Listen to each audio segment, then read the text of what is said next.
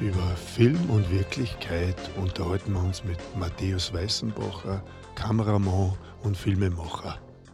Und mein Credo ist halt irgendwie, dass das, Wichtig, das Wichtigste ist die Geschichte.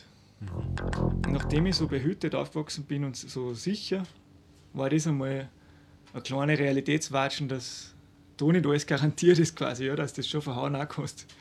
Einerseits, wenn man ins Ausland geht, glaube ich, man lernt nicht nur über den Ort was, sondern auch fast noch mehr über seine eigene Heimat, weil man den Blick von außen einmal hat. Wenn es um einen Irr gegangen ist, ist es natürlich auch immer um Sexualität gegangen, weil der Irrgauer, wie er sich vom Krieg versteckt hat, ähm, so viele Sängerinnen da in der Region äh, getroffen hat und ähm, sehr viel, in sehr vielen Fällen dann auch äh, Kinder gezeugt hat. Das ist für mich natürlich das, das Schönste, wenn, wenn man da rausgeht und irgendwie mehr Fragen wie Antworten hat. Weil die, die schnellen Antworten, die will ich eigentlich nicht geben, sondern eher die Fragen. Ich denke da immer wieder an, an ein Meme, das ich da in Erinnerung habe, also äh, so ein Bild, wo irgendwie steht, äh, wo wer beim Vorstellungsgespräch äh, angesprochen wird. Sie haben da eine Lücke im Lebenslauf und die Antwort ist ja, war geil. Wer bist du? Woher kommst du? Und was tust du? Ja, ich bin der Matthäus. Ich bin aus dem Innengebirg. Beruflich bin ich Filmemacher und Kameramann. Kannst du uns ein bisschen was vom Aufwachsen im Innengebirge erzählen?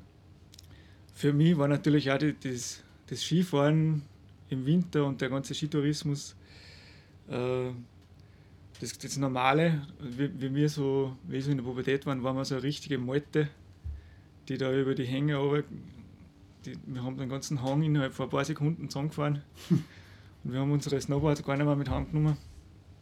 Verzachen sie haben relativ viel Zeit für uns gehabt und haben da auch einige Sachen angestellt, wo ich mir heute denke, puh, wenn meine Tochter jetzt unterwegs ist, weiß ich nicht. Ja, meine Eltern sind beide vom Bauernhof. Ähm, meine Mama aus, aus Fützmus. Und das hat mich auch fasziniert, wie das Ganze gewachsen ist und entstanden ist. Da habe ich mich aber auch erst bewusst durch einen Zufall äh, beim Studieren einmal zumindest systematisch damit beschäftigt. Da war ich in, wenn ich in Barcelona studiert habe, habe ich mal ein Seminar gehabt, wo einfach einmal die Aufgabe war, von deinen letzten drei Generationen, das heißt von dir, von deinen Eltern und von deinen Großeltern, schau dann einfach einmal systematisch an, wer hat zu welcher Zeit welche Verkehrsmittel gehabt, welche Erleichterungen im Haushalt, welche Kommunikationsmöglichkeiten oder Telekommunikationsmöglichkeiten. Das war für mich total spannend, das einmal einfach aufzuschreiben und aufzuplatteln, wie das zum Beispiel bei, bei meiner Oma war. Und da hat sich das ganz stark kristallisiert, dass da, wo meine Mama aufgewachsen ist, zum Beispiel, meine Eltern waren beide jeweils das jüngste Kind von einem großen Bauernhof und im Fall von meiner Mama war das halt einfach so, dass in dem Moment ungefähr, wo sie geboren ist, sind die ganzen Erleichterungen gekommen. Also die, der Traktor, äh, das Warmwasser, die Waschmaschine. Eigentlich auf einen Schlag mit dem Beginn vom Tourismus. Und das ist, glaube ich, schon was, was bei uns extrem ist, der Unterschied in so kurzer Zeit, wie sich die, die Lebensbedingungen geändert haben. Genau, der, der Werdegang, weil das ist ja witzig, dass man sagt Werdegang, das heißt eigentlich, ja. ich bin gegangen irgendwo und irgendwas ist geworden. Ja. genau. Ja, ich bin dann ähm, in Kreuzberg ins Gymnasium gegangen. Das hat mir eigentlich sehr gut gefallen. Und dann bin ich nach der Unterstufen habe ich gewechselt in die HTL nach Salzburg. Und das war so, eigentlich ist das nicht so auf der Hand gelegen, weil ich war ja in Sprachen gut, in Mathematik schlecht. das genau das Unvertraute von der HTL. Im ersten Jahr äh, habe ich mit einem Freund einen, einen, Verkehrsunfall gehabt, der irgendwie dann auch sehr prägend für mich war. Also da sind wir zu zweit einfach ähm, auf einem Betriebsgelände in Altenmarkt mit dem Moped mit einem Gabelstapler kollidiert. Ich bin hinten drauf gesessen. Nachdem ich so behütet aufgewachsen bin und so sicher, war das einmal eine kleine Realitätswatschen, dass da nicht alles garantiert ist quasi, ja, dass das schon verhauen auch kannst. Ähm, in erster Linie habe ich einfach dann die, die, die Schule wieder aufgenommen. Das Jahr habe ich halt wiederholen müssen, weil ich da einfach zwei, zwei Monate verpasst habe. Dann bin ich mit einem Freund nach Australien gefahren und habe mich gleichzeitig auf einer FH für Journalismus in Graz beworben.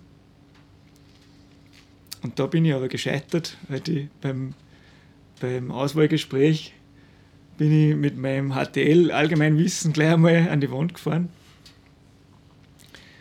Und äh, dann bin ich nach der Schule noch ein Jahr in der Technik geblieben und habe dann äh, als Maschinenbaukonstrukteur ein Jahr gearbeitet. Und die, das Interesse für den, für den Journalismus hat mich dann wieder eingeholt und dann habe ich nach einem Jahr beschlossen, dass ich studieren gehe. Habe dann in Wien angefangen, Kommunikationswissenschaft studieren. Und da habe ich dann gleich mal einen ganz anderen Kreis natürlich gekriegt, an, an, an Bekannten aus allen möglichen Ländern, weil wenn du in Wien studierst, ist es ja dann so, dass eigentlich mit Wiener habe ich eigentlich sehr wenig Kontakt gehabt, sondern mit halt Leuten aus allen Bundesländern und Ländern und Kontinente. Das habe ich natürlich auch sehr genossen, gerade das WG-Leben. Ähm, da waren einfach viele Leute, die, die mich extrem bereichert haben. Und das hat total viel gewechselt eigentlich bei uns. Dann ist der wieder ins Auslandssemester gegangen und hat sein Zimmer wieder vermittelt, ist da wieder wer andere gekommen. Und das hat dann auch meinen Blick aufs Innengebirge wieder irgendwie total geändert, weil ich kann mich erinnern, da habe ich dann als Barkeeper gearbeitet und habe einen, einen, Kollegen gehabt, der aus, aus Argentinien ist und der war mit zwei anderen Freunden, waren die dann auch mal da auf Besuch und dann haben die auf einmal bei uns da neben dem Haus den, den Heistadel fotografiert. Da habe ich gedacht, wieso fotografieren jetzt die den Heistadel? Der ist ja extrem langweilig. Ja, und dann ähm, bin ich ins Auslandssemester nach Valencia gefahren und da habe ich relativ schnell äh, total coole Truppen gefunden an, an Freunden, die auch überall her waren. Einer war dabei, der dort äh, Einheimischer war und wir waren alle so ein bisschen Kletterer. Oder die, was halt dazugekommen sind, sind es dann automatisch geworden. Und da, das Besondere an der Stadt ist, da gibt es äh, einen ehemaligen Fluss, der Turia, der geht so durch die Stadt und der ist aber in die 20er Jahre ist der äh, Stück, also ausgetrocknet gelegt worden und man hat dann außerhalb von der Stadt ein neues, schönes, groß begradigtes Flussbett hinbetoniert. Und dieser Tour, da ist dann diskutiert worden, was machen wir mit dem, machen wir da jetzt eine schöne sechsspurige Straßen oder einen Park und die Parkbefürworter haben gewonnen. Und da gibt es so Brücken aus dem 16. Jahrhundert, wo, wo irgendwer dann irgendwann angefangen hat, also lang bevor wir das gemacht haben, natürlich zum Bouldern und zum Umklettern da an die Brückenpfeiler. Und das war dann irgendwie unser Mittelpunkt. Und das war auch eine total spannende Zeit, weil da haben wir uns dann neu getroffen und sind dann immer auch zum Klettern immer wieder rausgefahren.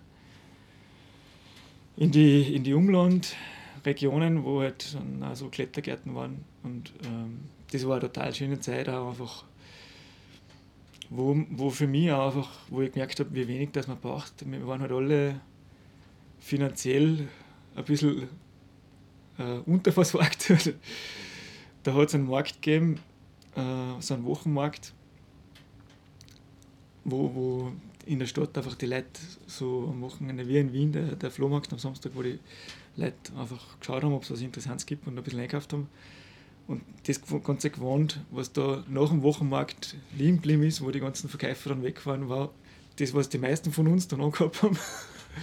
Beziehungsweise ist in Valencia auch so, dass Radeln extrem schnell gestohlen werden. Und äh, so ein Radgeschloss, das bei uns normal ist, das wird da unten belächelt. Also die, umgekehrt die, die Vorradschlösser, was da uns gibt, das war bei uns eine, eine Fernwärmeleitung. und dann war es aber so, dass manche Leute, die, die ich so kennt habe im Auslandssemester, die haben das gleiche Rad dreimal wieder gekauft auf dem Markt. Und immer wieder ist gestohlen worden und dann haben sie es halt wieder sehr günstig gekauft von denen. Also das war fast schon wie, ein, wie so ein Skidepot. den Freundeskreis, den haben wir uns irgendwie erhalten und, und die sind jetzt alle verstrahlt in Europa und die meisten haben Kinder gekriegt und so weiter. Jetzt ist es natürlich ein bisschen schwieriger, dass wir uns treffen, aber wir haben uns auch nachher noch alle eigentlich immer wieder getroffen. Und da habe ich halt auch wieder gesehen, dass das, wenn man gemeinsam gemütlich klettern geht und einen Spaß miteinander hat, das ist, fühlt sich da unten auch nicht anders an. Und was eine andere sehr wertvolle Erfahrung von dem Ganzen war, ist irgendwie, ähm, einerseits, wenn man ins Ausland geht, glaube ich, man lernt nicht nur über den Ort was, sondern auch fast noch mehr über seine eigene Heimat, weil man den Blick von außen einmal hat und das einfach vergleichen kann. Das war einfach für mich sehr spannend und ja, auch die Erfahrung, dass ich selber mal ein Ausländer bin, dem vielleicht misstraut wird, von dem man nicht weiß, was führt der im Schilde und dem seine Sprache dort keiner versteht. Wie lange warst du da? Das war nur ein halbes Jahr. Aber da habe ich irgendwie eine starke Bindung irgendwie auch zu dem Land aufgebaut. Und ähm, eigentlich auch dann in der Folge meine Frau über diese Gruppe in dem Auslandssemester kennengelernt. Äh, nur, dass das dann auf einer späteren Reise war. Also meine Frau und ich haben uns da unten verpasst. Die war dann schon wieder weg, wie sie zu dem Freundeskreis dazugekommen ist. Aber wir haben uns dann später auf einer Reise in, in Marokko kennengelernt. Wir sind quasi äh, eine von den von die Erasmus-Familien, wo man vor Jahren schon gesagt hat, da gibt es jetzt schon Minimum eine Million Erasmus-Babys. Und dann habe ich ein Praktikum angefangen bei Servus TV. Das war mein, mein zweites Praktikum beim, beim Fernsehen. Vorher in Wien habe ich beim, beim ORF schon eins gemacht. Und wie das vorbei war, das habe ich dann, da habe ich mich dann beworben in Barcelona auf, auf einer Uni fürs Masterstudium und den habe ich dann in Barcelona gemacht. Das war für die Masterstudien, die es so gibt, relativ erschwinglich und ähm, da habe ich schon gewusst, dass die, das ist auch jetzt nicht mehr so, das, das Partyleben war dann auch schon ein bisschen so, dass ich es nicht mehr so braucht habe und dann habe ich mir gleich einen, einen Wohnort gesucht, ein bisschen außerhalb von Barcelona. Und da war es dann wieder irgendwie so, dass ich übers Klettern dann einfach Freunde gefunden habe, die bis heute noch gute Freunde sind und da total nett aufgenommen worden bin kommen wir jetzt schon langsam in diese Zeit, wo du mit dem, mit dem einen Film da angefangen hast. Genau, das ist eigentlich genau die Zeit, bevor ich äh, nach Barcelona gegangen bin. Da war gerade das Spannende, dass man angefangen, oder dass, dass man auf einmal mit Spiegelreflexkameras filmen hat können. Und zugleich bin ich eben über meinen Papa auf die Geschichte vom Steiner Irk gestoßen zu der Zeit, der mir bis dahin überhaupt kein Begriff war eigentlich. Und ja, am Anfang habe ich da relativ wenig eigentlich gewusst, einfach nur, dass da einen gegeben hat, der mit seinem Bruder die, die nach Südwand erst durchstiegen hat und äh, dann im Ersten Weltkrieg desertiert ist und sich da halt auf die ganzen Almen versteckt hat und ähm, sehr sagenumwoben war. Eine Vespa habe ich damals gehabt, mit der bin ich relativ oft nach Ramsau gefahren. Und wenn es zum Drehen dann geworden ist, dann habe ich mir oft eben vom Papa oder von einem guten Freund von mir das Auto ausgeliehen. Einmal bin ich mit dem Radlauf gefahren. Und ähm, den Film habe ich im Prinzip weitestgehend allein gemacht. Ähm, mit der Ausnahme, dass die eine gute Freundin, die Raffaella, die, die jetzt äh, Brüssel-Korrespondentin ist, die hat mir damals geholfen, die hat schon Erfahrung beim Fernsehen relativ viel gehabt. die haben mich bei den Interviews ein bisschen unterstützt. Und ähm, da ist irgendwie eins zum anderen gekommen. Dann habe ich da Material gesammelt und ein bisschen mich einfach auf die Spuren vom Steiner gemacht und äh, irgendwie war es in dem Fall auch ein Vorteil, dass ich gar nicht so viele Ressourcen gehabt habe, weil dadurch, dass ich eh so wenig Equipment gehabt habe und, und viel Zeit gehabt habe, habe ich irgendwie ganz anders mit der Zeit umgehen und habe mich dann auch teilweise zu Fuß auf die Spuren von mir gemacht, das ja dann teilweise einfach von der Fützmoser auf die Großarme geht und so weiter. Und heute reihe ich dem fast teilweise ein bisschen nach, weil heute, wo ich äh, wo ein Interview drehe, dann äh, muss ich halt vor mir selber das irgendwie auch kalkulieren und mit den Ressourcen da sorgsam umgehen und dann habe ich da einen Riesenberg an, an Equipment und muss schauen, dass das nicht zu viel Zeit ist, was da drauf geht. Damals habe ich einfach ganz anders arbeiten können und habe natürlich auch viele Fehler gemacht, äh, handwerkliche Fehler, die damals einfach, nachdem ich die Erfahrung nicht gehabt habe, entstanden sind, die aber alle dann wieder von der Geschichte vom Steiner Irg einfach aufgefangen worden sind. Ja, also der Steiner Irg war ja keine einfache, war ja keine einfache Erscheinung. Gell? Ich meine, er ist ja schon lang tot gewesen und es ist ja vieles durch die, durch die letzten Zeitzeugen, glaube ich, berät worden, gell, von der, wie hat die geheißen, die, die eindrucksvolle die Frau. Die Greti. Also wie ich den Film dann fertig Draht gehabt habe, war genau der Moment, wie ich dann nach Barcelona gefahren bin. Und das war natürlich auch eine entscheidende Fügung, weil da habe ich dann meine drei Festplatten gehabt und mein MacBook und bin dann auf einmal in dem Dorf da an der, an der katalonischen Küste gesessen, in einem kleinen Haus. Äh, das war so eine Art WG, aber das war ein kleines Haus mit äh, zwei Mitbewohnern ähm, und ähm, Hund und zwei Katzen. und das war irgendwie ein entscheidender Unterschied, dass ich dann zum Schneiden so weit weg war von dem Ganzen und mir überhaupt keinen Stress gemacht habe. Und da habe ich halt immer wieder, wenn ich Muße gehabt habe, habe ich ein bisschen da dahin geschnitten. Aus Katalonien wieder zurückgekommen bin, war das dann die Raffaella Scheidreiter, hat man dann gesagt. Ähm, genau, da gab es eben die, die Musik Der Berg vom Steiner Max.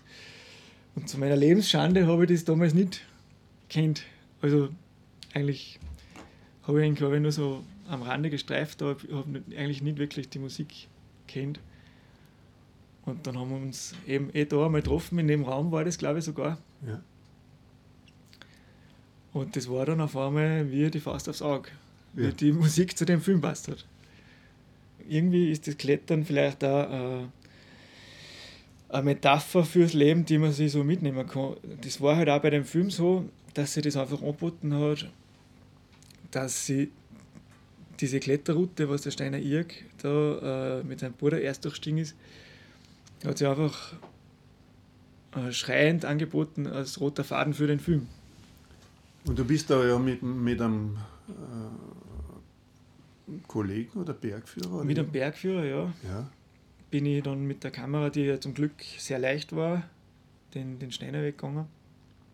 Und ähm, das hat sehr gut funktioniert, weil der Bergführer einfach für mich in dem Film die Rolle von, dem, von der Jetztzeit war, von dem, von dem aktuellen. Wie der fertig war, das habe ich überhaupt nicht irgendwie im, Kopf gehabt, so, jetzt ist der fertig, jetzt gehe in die große weite Welt mit dem Film, sondern das war eher so das Gefühl, ah, ey, jetzt liegt der schon so lang, jetzt irgendwie so, zumindest so halbwegs fertig machen sollte ihn schon, dass man zumindest anschauen kann. Und das ist aber dann irgendwie explodiert. Wahrscheinlich auch dadurch, dass der Irk so eine Figur ist, die in der Region überall, ähm, zumindest ab einer gewissen Generation, überall bekannt ist und dann trotzdem aber immer äh, so ein Tabuthema war.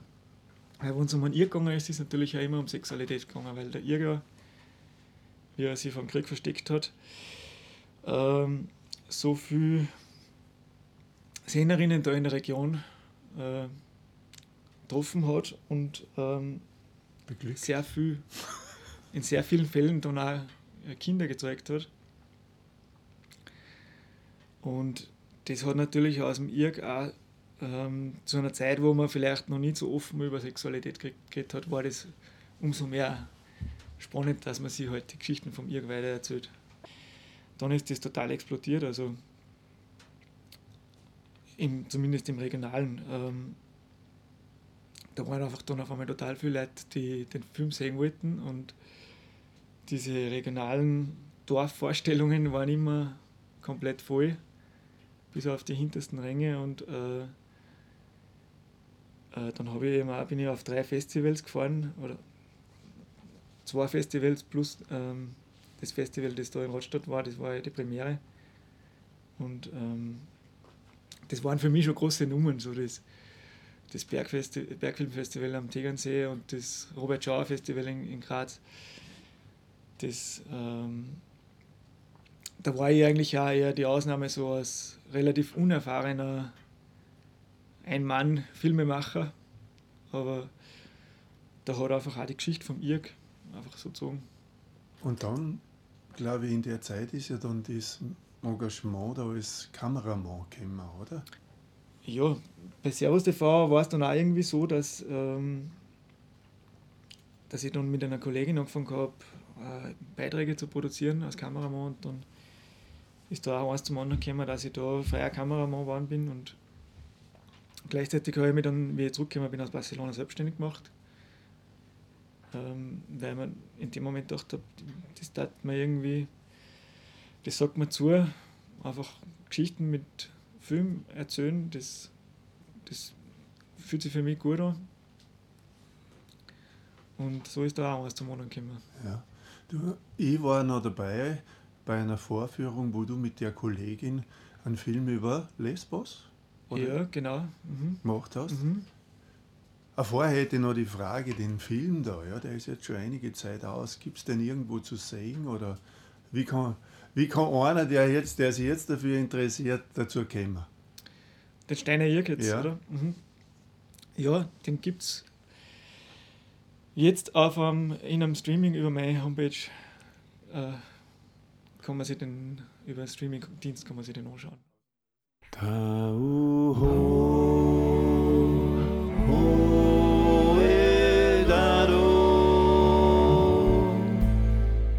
Natürlich war er eine Legende.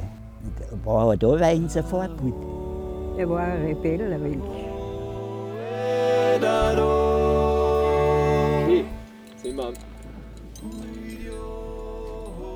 Steinerwandel.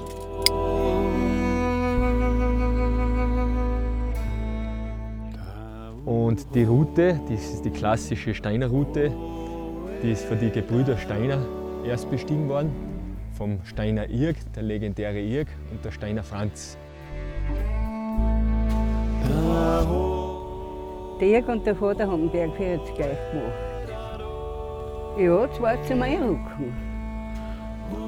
Der Irg muss einrücken. Oder haben wir da schon sehr schwierige Rettungen gehabt. Und dann ist es aufgekommen. Ja, das war halt schön, wo wir das alles zusammenbrachten wieder.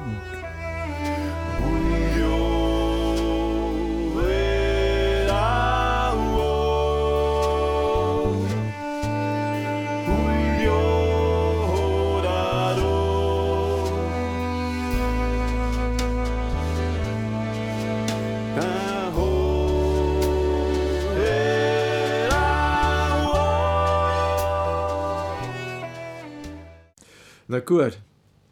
Äh, was mich interessieren würde, um ein bisschen nachzuhaken, äh, du hast über deine HTL-Zeit äh, nur ganz wenig erzählt.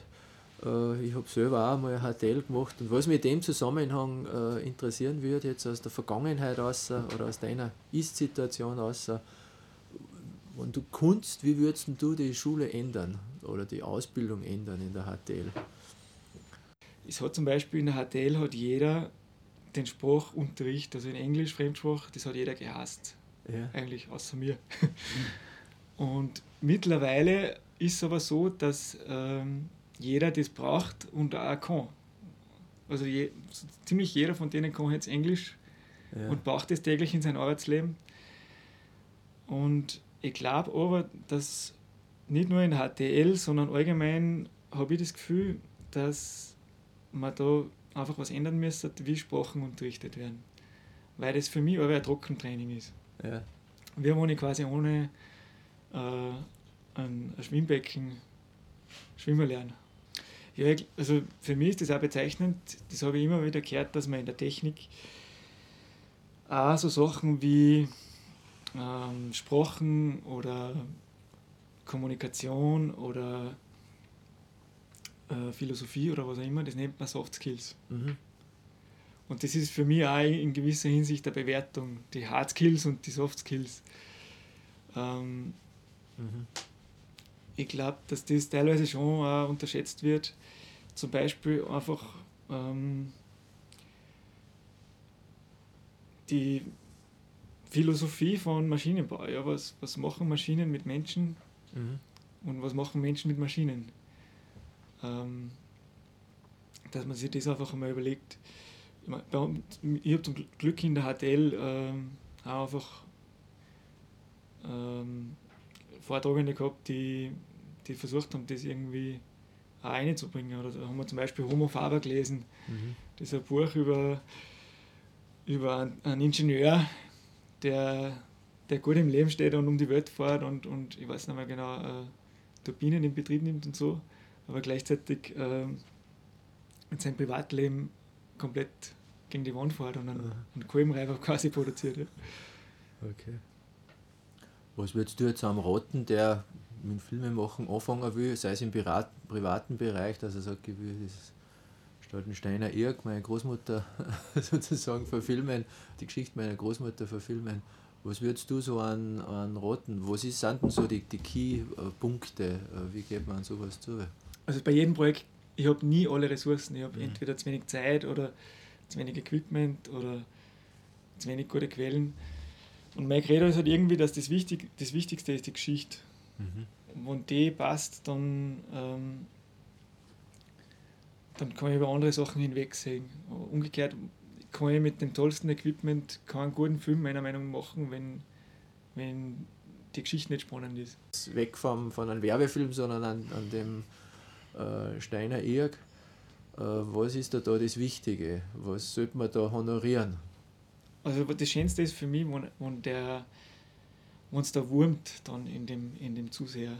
Wenn er dann äh, das, das habe ich beim Steine Irg öfter gehört, dass man dann gesagt hat, da habe ich dann irgendwie noch nächtelang nachgedacht, Okay. was das eigentlich für ein Typ war. Wo man da rausgeht und irgendwie mehr Fragen wie Antworten hat. Weil die, die schnellen Antworten, die will ich eigentlich nicht geben, sondern eher die Fragen. Der Steiner Irg ist ja so wie viele andere auch kein einfacher Typ gewesen, nicht? Scheint's. Und äh, insofern gibt es da auch keine einfachen Antworten. Da ist das ganz speziell so, ja, also Ja. ganz besonders. Der, also mir fallen einfach wenig Leute ein, die, die das Arbeit noch so polarisieren quasi, ja. Gibt es für die in der, in, der, in der Realität jetzt einen, einen Steiner Irg? Da, da fallen mir einige ein, ja. Magst du einen sagen? Das ist jetzt ein ein Beispiel, das nicht sehr bekannt ist. Aha. Das ist, ähm, da habe ich ein paar Dokus gesehen über den Typen, der Pepe Mujica, der war Präsident von Uruguay Aha. Und der hat während seiner Amtszeit gesagt, er interessiert dieser Präsidentenpalast nicht. Er wohnt weiterhin in seinem Schuppen, wo ein 40 Jahre alter VW Käfer äh, drinnen steht und er hat seine drei Händeln da und war aber zu der Zeit Präsident von Uruguay Aha. Steil. und hat eine ganz spannende Biografie gehabt. Da waren wir wieder bei den Statussymbole dann. Ja, ja. Äh, was sind denn für die Statussymbole? Gibt es was, was du sagst, mit denen gebe ich jetzt ein bisschen an? Oder? Materielle Statussymbole sind wahrscheinlich eine sehr kurzlebige Geschichte. Mhm. die einen wahrscheinlich auch nur sehr kurz glücklich machen. Obwohl ich natürlich, muss ich auch sagen, als Kameramann bin ich auch zum Beispiel in sowas eingekippt, dass man immer wieder. Äh, also ich arbeite auf ganz viele verschiedene Drehs und mit verschiedenen Kameras und man versucht immer wieder das, das perfekte Setting. Mhm. Die perfekte Kamera sucht man immer wieder. Und da kippt man schon ein bisschen in sowas ein, dass man sich irgendwie ein Setup aufbaut, wo man sagt, ah, das ist jetzt fest, mit dem kann ich arbeiten und das taugt man. Und Bis jetzt hat nichts funktioniert. Doch, also es ist immer nur eine Annäherung, weil es gibt natürlich keine perfekte Kamera, weil jeder, jeder Dreh anders ist. Ja, am ehesten für mich einfach ähm, sind das die Erfahrungen, die ich gemacht habe. Die, die Sachen, wo ich was gelernt habe. Das, das ist jetzt nicht nur beruflich, sondern auch einfach eben sowas wie, wie, das kennst du sicher gut, einfach Erfahrungen im, im Ausland, wo man gewisse Sachen gelernt hat und wo man dann, ähm, das kann man vielleicht als Statussymbol nennen, einfach einen Erfahrungsschatz mitnimmt. Aha. Und das sind immer oft Erfahrungen über oder Erkenntnisse über die eigene Heimat vielleicht sogar, die man nur dadurch gekriegt hat, dass man weg war. Ja. Das, das kann ich gut nachvollziehen. Ja. Ich, ich fühle mich auch ab und zu so, dass ich wo sitze, wo mehrere Leute sind und denke mir, was redet ihr da? Ja. ich sehe das aus einem anderen Blickwinkel. Ich merke zum Beispiel in meiner Umgebung, ist, entwickelt sich so das Statussymbol der, der Work-Life-Balance. Ja. Was ja, hast du da für ihre Erfahrungen? Ich denke da immer wieder an, an ein Meme, das ich da in Erinnerung habe, also äh, so ein Bild, wo irgendwie steht, äh, wo wer im Vorstellungsgespräch äh, angesprochen wird.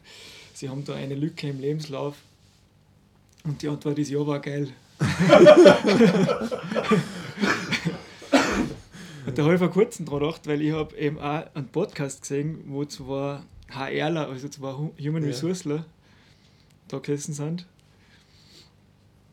Wobei eigentlich der Begriff Human Resource ja auch schon grenzwertig ist. Auf jeden Fall ähm, sind da immer wieder über Facebook dann Kommentare und Fragen gestellt worden und äh, die sind dann aufgegriffen worden von denen. Und da war halt ein ganz wichtiger Tipp von denen, wenn du eine Lücke im Lebenslauf hast, musst du mit, die musst unbedingt erklären können, ja. was du da gemacht hast. Ja, in unserer Welt ist man dann entweder obdachlos oder gleich im Gefängnis gewesen, wahrscheinlich. Ja, genau. Und dass man da vielleicht eine geile Zeit gehabt hat. Äh, ja. Ist das in unserer technischen Welt vielleicht gar nicht so nur so erlaubt, oder? Spaß haben im Leben, ist das, ist das ein Status?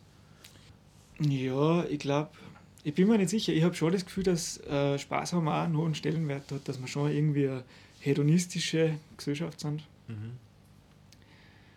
Aber eher so Richtung Work hard, Party hard. Also mhm. ich glaube, es hat sich natürlich so entwickelt, dass die Arbeitsaufgaben immer differenzierter werden und man mhm. als Einzelner immer ein immer kleineres Rädchen in dem Ganzen ist und es ist immer schwieriger, dass man sich da wichtig fühlt. Mhm. Da gibt es ja ganz spannende verhaltenspsychologische Experimente, ähm, wo man Menschen äh, Lego-Figuren bauen hat lassen für, für eine gewisse Geldsumme und geschaut hat, wie viel bauen sie und wie viel bauen sie, wenn man es vorher einer dann wieder, wieder zerlegt. Und da haben wir gesehen, dass das Geld gar nicht das Wichtigste ist als Gegenleistung, sondern dass man sieht, dass das wertgeschätzt wird. Mhm. Und wenn ich dann gleich sehe, dass das nach mir wieder zerlegt wird, was ich gerade gemacht habe, dann mhm. interessiert mich das weniger. Ich finde es auch irgendwie beängstigend, dass es jetzt äh, eher in eine andere Richtung wieder geht. Dass, statt dass man die Arbeit, die Normalarbeitszeit reduziert, geht es eher wieder nach oben. Und ich glaube, da gab es schon genug Erkenntnisse, dass man, dass man eigentlich schon wissen, dass das mhm. für das Schaffen selber eigentlich äh, nachteilig ist. Aber man hat irgendwie Angst davor, ähm, sich auf sowas einzulassen, mhm. auf gewisse Freiheiten. Aber wer ist Mann? Mit Mann meine ich ja das, das dominante Wirtschaftsdenken, ja. Jetzt sind wir bei meinem Thema. Lange habe ich gebraucht. Das dominante Wirtschaftsdenken, ja. Ja, spannend, dass du das auch sagst. Und, und was kennt man da da? Ja, das ist eine spannende Frage, wie wir da was verändern können und wie es in die richtige Richtung geht. Mein, wenn man nochmal zurückkommt aufs Innergebirge, ist, glaube ich, steckt in uns auch ein bisschen das, wie du sagst, der, der Leistungsgedanke von früher einfach noch viel zu tief drinnen. Weil die Frage, was, was muss ich da, damit ich äh, ähm, wertvolles Mitglied der Gesellschaft bin, da steckt bei uns natürlich noch ganz stark die, vielleicht auch sogar ein bisschen die religiöse Selbstgeißelung aus dem Katholischen drinnen. Ähm, quasi, wenn es nicht weh tut, ist nichts wert. Oder, ähm, ich glaube, dass schon ein gutes Messlatte wäre, einfach, dass es sich gut anfühlt, wa- was wir machen. Und es sind einfach extrem viele Leute, habe ich das Gefühl, momentan unzufrieden mit, mit äh, einer Aufgabe. Ja, was mich noch interessiert, wenn man jetzt, äh, wenn man es uns jetzt wünschen könnte, wie war das für die im Jahr 2050?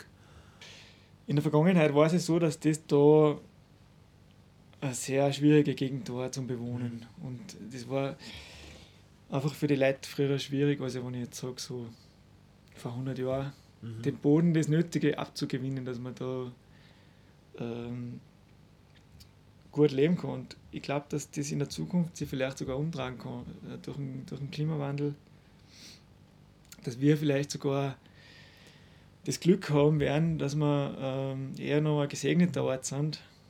Dass man da einen guten Wein abbauen kann. Zum Beispiel, ja. Oder dass, genau, ja, dass wir ein gutes Wasser haben, noch immer. Und ähm,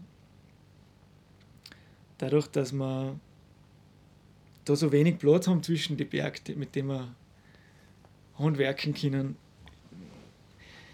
das ist vielleicht auch nicht nur ein Fluch, sondern auch ein Segen, weil man braucht sich nur mal das Gedankenexperiment machen, wie schaut es bei uns aus, wenn die Berge nicht da waren. Da war natürlich ganz viel von der Fläche wahrscheinlich versiegelt, asphaltiert, Gewerbegebiet und Ackerflächen. Ja. Und im Tourismus wird sicher die Frage sein, wie ja, einerseits, wie schaffen wir das Ganze, ohne dass wir die, die Natur verhorzen dabei und andererseits, ähm, was wird aus dem Skifahren zum Beispiel im Klimawandel? Ja. Da gibt es ja die verschiedensten Stimmen, da gibt es aber auch laute Stimmen, die sagen, in 30 Jahren ist höchst fraglich, ob man da noch Skifahrt. Weil Ich habe letztens, weil du auch gesagt hast, diese Einmann-Dokumentarfilme, und ich habe letztens vom Wagenhofer diesen Alphabet gesehen. Und mir ist da mit dem Film gegangen, das ist, das ist auch, der, der macht das auch alles mehr oder weniger allein. Meistens sitzt er einfach im Auto daneben, hat die halt irgendwie verkabelt. Aber der hat mich so bockt am Ende der Film. Also es war so arg, weil die Aussagen so stark waren, die was da drinnen waren. Wenn ich von einem Event eine Aufzeichnung mache, erzeuge ich wieder ein eigenes Event. Ja, genau. Genau. in, in, in diesen Branchen eine Tendenz zum geben, dass man sagt, Equipment, also wenn du sagst, ich brauche mehr Equipment, das geht viel leichter, wie wenn du sagst, ich brauche mehr Zeit. Das ist einfach so. Und oft braucht es aber genau das Umgekehrte. Äh, ich weiß ja, weil mir du einen kleinen Teaser zugeschickt hast, gell? Mhm. Du bist ja am nächsten Film von einer mh, bekannten, vielleicht auch widersprüchlichen Person dran. Ja, ich glaube, das könnte ein gutes Pendant sein zum Steiner Irg, Ja, ein weibliches. ja. Da geht es um die Horde Quavi, die Barbara Bassrucker. Ah, okay, ja. Und da habe ich mit einer Kollegin, der Eva Maria Nagel, angefangen, ähm, da ein Dokumentarfilmprojekt zu verfolgen. Das war eigentlich auch die Idee von der Eva Maria. Und da geht es einfach um eine Frau, die ganz ein einfaches Waisenkind, Zirchkind auf dem Bergbauernhof war oder auf dem Bauernhof. Und das alte, harte Leben noch erlebt hat, wie es eigentlich bei uns ganz normal war, mit allem Drum und Dran. Und dann äh, später in die 80er Jahre durch einen Zufall eigentlich angefangen hat zum Schreiben über die, über die alten Zeiten und sie da überhaupt kein Plattel vom Mund genommen hat. Und irgendwie dann auch zu einem Superstar geworden ist. Also das, der Zufall war eigentlich so, dass ähm, im Radio ein Uni-Professor von der Uni Wien gesagt hat, wir suchen Leute, die äh, für uns einfach erzählen, wie es früher war. Und ähm, gleichzeitig war da gerade so ein Paradigmenwechsel. Man hat gesagt, Geschichte wollen wir jetzt nicht mehr nur so schreiben, wie es der, die Kriegsgewinner und der Herr Kommerzialrat und der Herr Landeshauptmann erzählen, sondern auch von den einfachen Leuten, die Knechte und Mägde und so weiter, wie die das erlebt haben. Und bei dieser Sendung hat die Barbara Bassuk angerufen und hat gesagt, ja, sie kann da was erzählen. Und zeitgleich war aber der Professor im Radio als Kind äh, evakuiertes Bombenkind in Wien. Mhm. Der hat jetzt, äh, in, in Pfützmus nicht, Pfützmus. der hat jetzt zufällig da einen Bezug zu Pfützmus gehabt. Und da haben sie tausende von Interviews und, und Niederschriften gemacht, nur ganz wenige sind, sind äh, zu Büchern gemacht worden und die von der Barbara Bassucke sind halt dann auch von den von die Auflagen her mehr oder weniger explodiert. Und sie hat halt da einfach auch Sachen angesprochen, die über die sonst keiner geredet hat, über die eigentlich heute noch selten wer redet. Wie es auch früher zum Beispiel die Frauen gegangen ist, ich weiß nicht, ob wer von euch Hartes Brot gelesen hat, mhm. aber wenn die bei uns da äh, unehelich schwanger waren sind, die haben äh, beim Kirchgang, wo ja jeder zum Sehen hat müssen, äh, haben sie einfach warten müssen, bis alle drin sind in der Kirche und dann zum Pfarraufführer gehen und Abbitte leisten. Ganz früher noch auf, auf Knien. Ähm, wobei ja die Schwangerschaft da nicht, wahrscheinlich nicht immer freiwillig war. Also, das kommt noch dazu. Ähm, die Sachen, die hat sie halt einfach alle Briefwarm, so wie sie das empfunden hat, niedergeschrieben. Und ähm, es ist auch schon eine Zeit aus, dass die Barbara Bassrucker gestorben ist, aber wir haben halt jetzt noch äh, echt gute Interviews gemacht mit, mit Leuten, die, die sie ein bisschen begleitet haben. Die einen sind älter, die anderen weniger alt. Einer ist jetzt in der Zwischenzeit auch schon verschwunden, also gestorben. Ähm, das war beim Steiner Jäger auch ein bisschen so. Also nach, nach ein paar Jahren waren die meisten Interviewpartner eigentlich nicht mehr da. Das ist das, das Vergängliche an dem Moment, äh, wo man sich an dem Drehtag vielleicht denkt, ja, das kommt jetzt in einem halben Jahr noch machen. Mhm. Machen wir es halt heute. Ja. Und meine Mama ja eigentlich ganz lange Zeit, ganz lange Zeit glaubt hat, die Kinder, die bringt der Heilige Geist. Natürlich von der Jungfrau Maria, ne, der Heilige Geist. Und jetzt hat sie lange Zeit ganz große Angst gehabt, als Kind, ich glaube, sie schreibt sein Buch, äh, wenn irgendwie Fegel in der Gegend waren, äh, könnte es sein, dass das ein Daum ist. Äh, und wenn der jetzt irgendwie jetzt nahe kommt, zack, schwanger.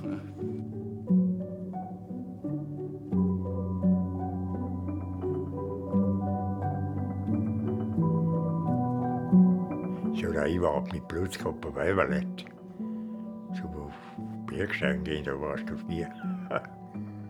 also ich habe schon damals mitgekriegt, dass das nicht ganz ungefährlich ist, äh, einen französischen, äh, also einen französischen Kriegsgefangenen als, als Vater angeben. Jetzt hat sie natürlich äh, da irgendwie geschaut, dass, ich glaube, damals weiß ich nicht, ob das möglich war, dass man gar keinen Vater angibt, glaube ich, war damals schwierig. Jedenfalls hat sie dann eben den in Lerchenhofer St. Martin äh, als Vater angegeben und äh, um da allen Schwierigkeiten aus dem Weg zu gehen. Ja. Also jedes dieser Bücher war deswegen erfolgreich, weil sie selbst sie vermarktet hat. Sie hat sehr viel gelesen in sehr vielen Ortschaften, in Schulen vor, vor Kindern. Wenn ich dich nicht so notwendig brauchen würde, wärst du schon längst in Dachau. Dachau, sie hat eigentlich damals mit Dachau nichts anfangen können. Ne?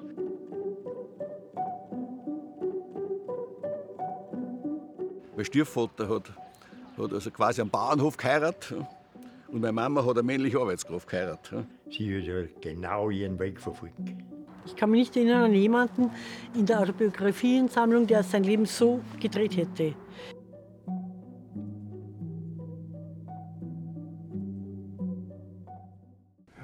Also was ich ganz witzig gefunden habe, das hat eh der, der Troyer mir weitergeschickt, waren diese, was jeder sehen kann, waren diese Geschichten über die, die Liftler in Filzmoos. Ja, da haben wir irgendwie ähm, einen, sehr coolen, einen sehr coolen Vibe gehabt beim Marketing und auch einen Kunden, der offen war für das Ganze, für das passt halt immer. Also Ideen hast du schnell einmal irgendwie, aber dass dann auch der Kunde irgendwie Mhm. sich das traut, sowas Ausgefallenes zu machen. Und ja, das ist super gelaufen. Also das ist natürlich schön, wenn das sogar ein bisschen viral geht, quasi die Geschichte. Und also was du jetzt ansprichst, zum Beispiel ist das mit, wo die Liftler sich auf den Winter vorbereiten. Ja, genau, genau. Jetzt gerade in dem Winter. Genau. Das war irgendwie, das hat ja noch eine pikante Note dazu gegeben. Ja. Ja. Ähm, die, gleichzeitig waren die, die Darsteller, also das hätte mit der Regie, wenn es anders gewesen war, gar nicht so hinbiegen können, weil die einfach Ja. mit einer Selbstverständlichkeit, die zwei gestandenen Hansbilder, die da Liftler sind, da Socken und Haaren gesteckt haben. Ja. Hast das du gesagt? Das Produkt, was hin- hinten rauskommt, ist ein eigenes Ereignis. Das ist mir völlig klar. Das ist nicht das Ereignis, worüber es genau geht. Gell? Ja, und das ist nicht einmal nur das, was hinten rauskommt, sondern in dem Sinne ist ja hinten, was dann im Hirn von dem äh, Konsumenten oder Zuseher, Genau. je nachdem, wie man es definiert. Und das hast du auch nicht im Griff. Ja, genau. Ja. Genau. Den Blick hast du nicht im Griff. Inwiefern verfälsche ich die Geschichte? Oder auch diese eigenartige, wir haben ja einen eigenartigen Pakt beim Film und Fernsehen mit dem Zuseher, dass wir im Prinzip nicht sichtbar sind. Weil wenn ich jetzt in einem Film das Kamerateam sehe, dann haut es mir irgendwie aus der Geschichte aus. Obwohl rational weiß ich ganz genau, dass das nötig war, dass da ein Kamerateam, äh, Kamerateam kommt und ein Licht und ein Tonmann. Aber ich will es nicht sehen, das ist so quasi, das ist halt wie beim Theater, gell? ich will nicht hinter die Kulissen sehen. Sofort schlecht gemacht, oder? Wenn man eine Kamera sieht. Äh, eigentlich schon, ja. Es gibt natürlich immer. Das Mikrofon war immer so dicht. Das ist- überhaupt der. Es gibt natürlich immer Formate und Versuche, das aufzubrechen und so weiter. Aber mein äh, Credo ist schon irgendwie, dass, dass ich möglichst viel von dem Verarbeitungsprozess beim Zuseher lassen will. Aha.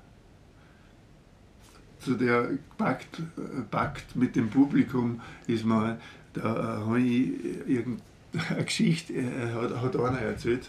Er hat zwar riesig gern Horrorfilme angeschaut, aber er hat sich so gefürchtet. Gell? Und das äh, ist zum reinen Vergnügen geworden, wie er draufgekommen ist, hat er gesagt, ich schaue ja immer durch die Augen vom Kameramann. Gell? Und der Kameramann überlebt immer. das kann ja. Stimmt. Ja, das stimmt natürlich nicht. Es gibt natürlich die Filme, wo man sich das, das letzte Material anschaut, was der gefilmt hat, bevor er gestorben Ah, ist. ja, ja, ja. Der Oh. Grizzly Man von Werner Herzog, wo er sich die, ähm, die Geräusche anhört von dem Grizzly Man, ähm, wie er vom Bären aufgefressen wird.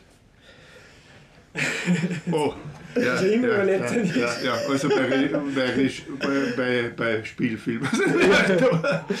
das ist hardcore. Ja, und da ist dann die ethische Frage, ob man sowas, äh, ob sowas nicht in, äh, dann in quasi in äh, Sensationsgier geht, wo man sowas sendet. Nicht? Ja, wobei in dem Fall zum Beispiel im Speziellen hat der Werner Herzog ähm, sie elegant irgendwie ausgeredet, indem er gesagt hat, diese Aufnahmen, die es gibt, wo diese zwei Menschen von einem Bären verspeist werden, die tue ich nicht in meinen Film ein, sondern ich zeige mich vor der Kamera, wie ich mir das anhöre. Ja. Ah, ja. Und sogar, wenn ich dem Zuseher nur das Rohmaterial quasi möglichst roh liefert, habe ich schon tausende Entscheidungen getroffen, die das beeinflussen. Und das zieht sich ja durch alle Genres und Formate. Ja, aber das ist eben dann, sage ich, die Verantwortung. Genau. Und allein schon das Wissen oder das Bewusstmachen jetzt mal wieder und sagen, so jetzt, ich tue was damit. Nicht? Ich Genau. bin nicht der Überbringer äh, der Nachricht, ich habe auch einen Einfluss darauf, wie ich es überbringe. Ich bin, ich bin habe ja eine Hassliebe zu der ganzen Geschichte überhaupt, Fernsehen und so weiter. Ich habe, da erinnern war das genau, da habe ich einen alten Fernseher gehabt, da, der ist da gestanden. Dann habe ich auf, dem, auf die ich la- mit Eddingstift lauter Fragezeichen aufgemacht. Geht auf dem Bildschirm. Und das musst du selber probieren. Das dauert keine 30 Sekunden, siehst du die Fragezeichen nicht mehr. Du schaust durch und merkst gar nichts. Gell? Du bist mit dem Schädel drinnen im Fernseher. Ja? Es ist noch einmal ganz eine andere Größenordnung jetzt natürlich mit Social Media, weil die Algorithmen, die uns den, den, die Timeline da liefern, einfach dazu gemacht sind, dass sie uns immer bestätigen in unserer Meinung, dass wir möglichst viel Zeit da verbringen. Ja. Und da graben wir uns aber alle immer tiefer in unsere Blasen ein. Ja. Außer wir, wir entwickeln Werkzeuge und, und Sichten, man sagen, man kann es auch anders genießen.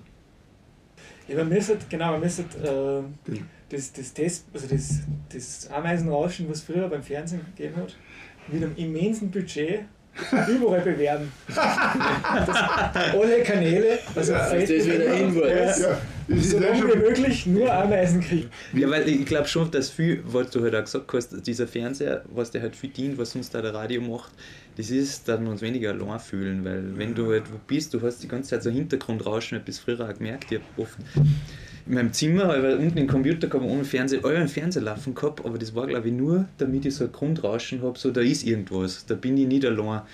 Äh, äh, Klettern verbindet jedenfalls uns. War ja interessant, wenn wir zu viert in den Schor gegangen sind.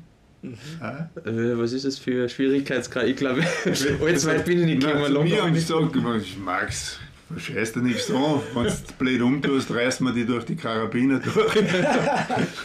ja, und da kommen wir jetzt irgendwie zum Albert Brecht, weil die hier da beim Abstieg sind wir ja ordentlich in Schatzen gekommen. Gell? Und das hat ihn schon gewurmt, dass er da mit seinen Touren, wo er weiß, die Leistung war, war, war heftiger als das, was mir der, der jetzt erzählt, mit großen Panorama-Leinwände und so weiter und so fort, dass das nicht so ankommt. Ja, Da sind wir wieder bei dem Thema, inwiefern sie manche Sachen überhaupt darstellen lassen. Weil ist ja auch bei den Kletterfilmen die Frage, wenn ich den von oben sehe, wie er das das erste Mal klettert, wie ist der Kameramann gekommen. Ja. Da gibt es ja in, wenn man jetzt zum Beispiel schaut im Journalismus, so viele verschiedene, einen Streit innerhalb von Journalismus, wie man Geschichten erzählt. Da gibt es zum Beispiel den, den Kapuschinski, der war ein Pole, der ganz viel in Afrika unterwegs war. Und der hat, obwohl der Tenor war, du musst einfach alles möglichst genau wiedergeben, hat der zum Beispiel seine äh, Kurzgeschichten so geschrieben, dass er die Sachen, die Fakten einfach ein bisschen anpasst hat. Also die Fakten waren nicht immer ganz faktengetreu. Der hat aber gesagt, die kleinen Lügen für die große Wahrheit, dass die, die ganze Geschichte einfach runder wird und äh, stimmiger. Also eine Frage war halt noch äh, persönliche Vorbilder. Ja, ein Name ist da schon gefallen, also wer mich halt immer voll imponiert hat, war eben der Wagenhofer. Der, der kennt man auch von, von Wie Fit the World. Das halt auch ein Dokumentarfilm Kino ist, das sehr unaufdringlich ist und sehr viel von der Verarbeitung beim Zuseher lässt. Also es gibt keinen Sprechertext, der da irgendwas vorkaut. Es steht alles sehr lang.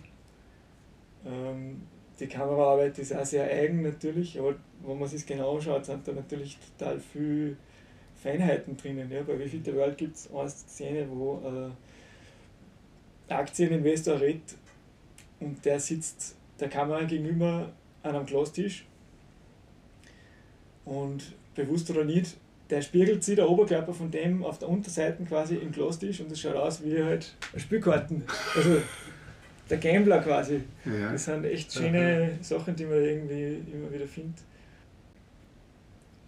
Da gibt es auch den, den, den Film Unser täglich Brot äh, über Lebensmittelherstellung, der, wo kein einziges Wort gesprochen wird. Da siehst du nur Bilder von Lebensmittelproduktion, aber trotzdem hast du am Ende von dem Film äh, eine Geschichte im Kopf. Irgendwie durch eine magische Art und Weise. Wie wer eine Geschichte erzählt hat.